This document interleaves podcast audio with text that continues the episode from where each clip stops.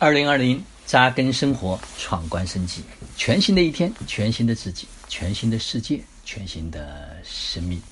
此刻是公元二零二零年三月五号，北京时间八点十八分。那今天我想分享的一个题目是：不想死，就往死里活。这是源于昨天有一位家人跟我有一个交流和互动啊，他说我好像。得了忧郁症，我好像感觉活着没有什么意思。啊，我立刻就来了一句狠话，我说不想活就赶快死吧。他说我又不想死，我还想我女儿还没成家。后来我们就有了一段对话，啊，我不想详细的去讲述这一段，但是他就引发了我今天这样的一个下定狠手。啊，如果今天有缘能听到，或者在某一个时间听到这段音频，也许从此会走上一条另外不同的路。我不知道是死还是活。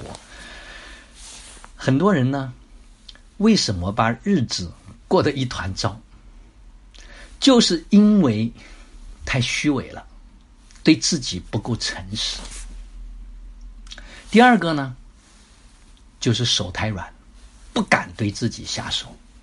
你会发现，要么身体拖累你，要么关系拖累你，要么没赚到钱苦哈哈的，要么就是每天都要死要活的。就是你，当你不对自己下手，别人一定会对这个下手，这个社会就会用各种的方式来提醒你。啊，就像我们很多人听了很多道理啊，说我们是本质具足的啊，说我们是这个无限的啊，说我们就是丰盛。但是就是没活成丰盛，为什么？就是因为对自己不够狠，就是因为对自己不够诚实，还在着在意着那一场所谓虚伪的面子。要想走过这一步呢，我觉得第一要做一个真人，第二要对自己狠一点，不然的话，啊，真的有可能就是忧郁症，有可能每天就是要死要活的。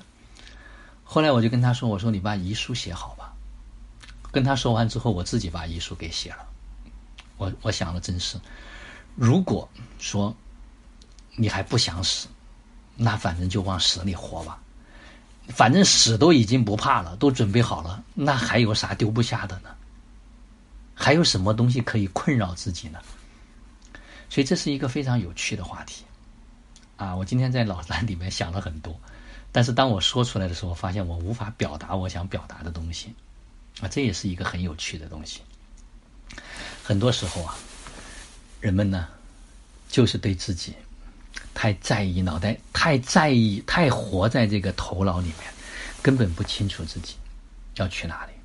坦白讲，无论今天我们是怎样的一个人，我们是否富有，我们是否健康，只要我们确定了，来问自己非常简单的。五个问题，有人说十九个问题太多。问的第一个问题说：“我到底想要什么？我清不清楚？清不清晰？”第二个，我现在在哪儿？我现在是一个什么状况？我的起点在哪里？第三个问题就问：我要走哪条路？哪条路可以让我通达我想去的地方？第四个问题是：我用什么工具？第五个问题是我跟哪些人一起走？实际上把这五个问题问完了，就像昨天在分享奇迹、分享爱里面分享了一篇关于断舍离的文章，经典的语句。那那里面讲的是对物品，实际上我们对我们的思想、对我们的意识、对我们交往的人群，也需要做一个断舍离。我记得有一位老师曾经讲过，他说。有三种人，从一开始你就可以跟他断交了。就这种三种人，你不用跟他来往。一种人是不愿意守正念的人，第二种人是不愿意坚持健康的人，第三种人是不愿意体验各种各样生命经历的人。所以，有的人你会发现他是很无趣；有的人他你跟他交往，他只会成为你的麻烦，他无法成为。你的资产，实际上人和人之间就两种关系，一种关系就是资产，它可以跟你赋能，它可以对你有益，它可以加持你。那还有一种人呢，就是负债，他会消耗你，会拉扯你，会干扰你，会障碍你。实际上，原来有人问过我一个问题，哎，他说：“陈老师，为什么很奇怪的一件事情是，你好像无论去到哪个平台去学习，你好像都跟那个老师能够走得很近。”实际上，我一直没有说，因为我去的那一刻，我就只想做一件事儿：我是否可以做一个补缺的人？我是否可以真正的学到？这个部分它的精华，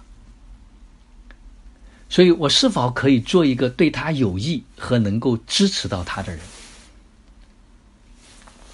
所以，当一个人真的愿意去主动的时候，你会发现总就能够被关注到。我在去年九月份呢，曾经带了一批人，呃，坦白讲，半年下来，有些人已经开始。熠熠的生辉了，而有些人呢，还在那里原地不动。我后来突然发现，不是我的问题，原来是他自己的问题。他不是一个特别主动的人，也不是一个特别愿意去支持和协助的人。而有几个人呢，他们很明显，他们有时候会把我的音频文字给打漏出来，他们会在群里面做一些积极的带动和分享，他们会积极主动的来向你来。请教一些问题，在问问题这个方面也特别有趣。绝大部分的人在问问题的那一刻，他并没想解决问题，所以你根本不需要回答他，因为你回答他，他也不会听，他只是想找一个人来倾诉一下，所以你就好好的听听就 OK 了。因为你给的任何建议，他都不会去做，所以这类人呢，他就只能原地打转，因为实际上问题就是答案。在当你真准备解决问题、真准备要去问问题的那一刻，答案已经在内自己的内在已经有了。就像昨天有好几个人跟我讲，因为这两天我沟通了很多家人，他们在听完我三月一号的时候如何过上确定的人生之后，在跟我做互动。有的是我主动问的，有的是他主动的做了回馈和反馈。在这个过程中间，好多人说：“老师，你帮我按了确认键。”他就已经非常清晰，他只需要外在再给一股力量就 OK 了。所以呢。我们能不能成为一个主动的人？我们能不能成为一个可以去支持利益补缺的人？特别重要。就像在一个团队里面，啊，无论是我跟哪个老师在哪个地方，我都希望说，我可以成为老师的一个骄傲，我可以把他所教导的东西能够真正的践行出来。有的人说你太自律了，你太刻苦了，你太努力了，太爱学习了。我说我已经花了钱，我已经花了时间，我不拿到结果，我要干嘛呢？所以呢，也有人说要让自己变得更好，怎么能让自己变得更好？就成为对别人有帮助的人，才能变得更好。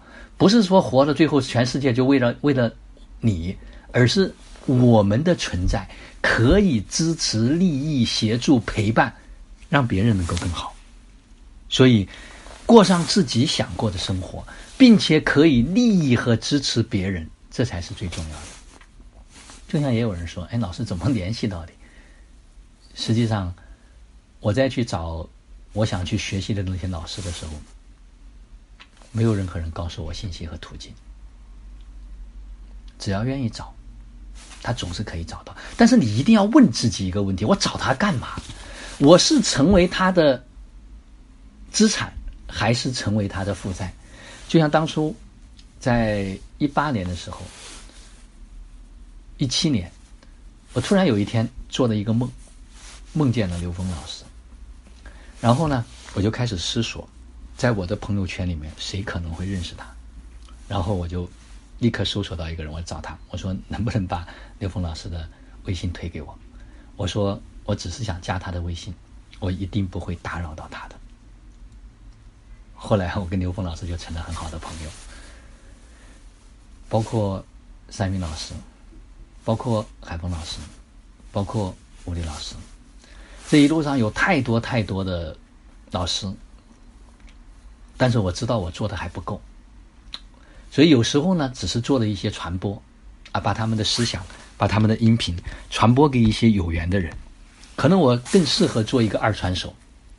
就像今天有一位家人跟我分享说：“感恩幸云老师，相互加好友好多年了，但这一次你给到我的信息，二十一天的旅程，我收获真的非常非常的大。原来我可以是无所不能的。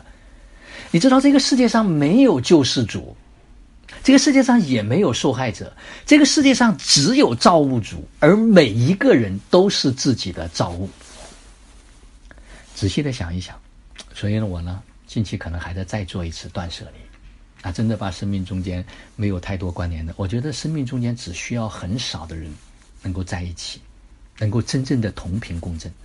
就像昨天有一个家人问了我，他说：“秦老师，你能不能告诉我你的意图？”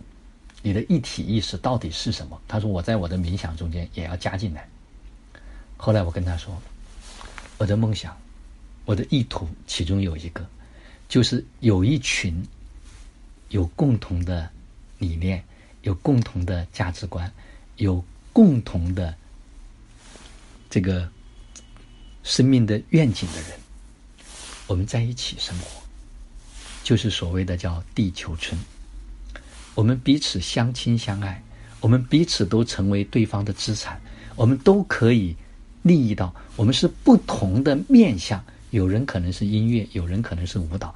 我们的孩子都是大家的孩子，这里的老人都是大家的老人，就有这么一个村落。他说：“我听完你描述之后，我有了，我有了画面，在我的意图里面有了这幅画面。”他说：“可能我们就会朝着这个一体的方向去走。”但有人从来不问，不知道，所以有些时候呢，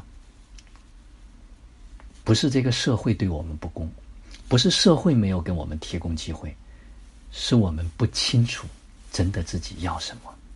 坦白讲，难道进入五 D 世界了就不吃了吗？难道进入五 D 世界就不需要所谓的爱就挂在嘴上吗？不需要付出一个行动，用一个可以支持别人获得的爱，是要让对方能感受到，你可以支持他活成他那个样子，那就是最大的爱和慈悲。难道到五帝世界天天就是冥想打坐吗？绝对不是。所以扎根生活是回到生活，每一天，如果我确定说我还要吃饭，那我就把每一餐饭都吃得非常的精致。很用心的跟食物在一起，然后也做一次断舍离。生命中间到底还有哪几件事是我必须要做的？我就只做这几件必须要做的事儿，生命会变得特别轻松和简单，没有那么多的负累，让自己轻松前行吧。好了，今天可能对有些人来说，就像一记重锤一样，也许会敲醒一些人。断舍离吧，该断的物品。该断的人，该断的不需要做的那些事情全舍掉吧。如果觉得这个阶段冥想很重要，就像我昨天跟那位家人讲，我建议你下午下班之后，你安静的坐五个小时，啥也不干，就坐在那里，静静的。你看你能不能做住？也许你彻底一次就清醒了。所以有时候呢。就在那一瞬间，开启那个门，生命就进入到了不同的世界。此生就只跟那些可以同频共振的人，彼此可以成为支持滋养的人，彼此可以托起的人一起玩。好了，今天的分享就到这里。就让我们每一天、每一刻、每一分、每一秒，都活在爱、喜悦、自由、恩典和感恩里。二零二零，同频共振，终极自由。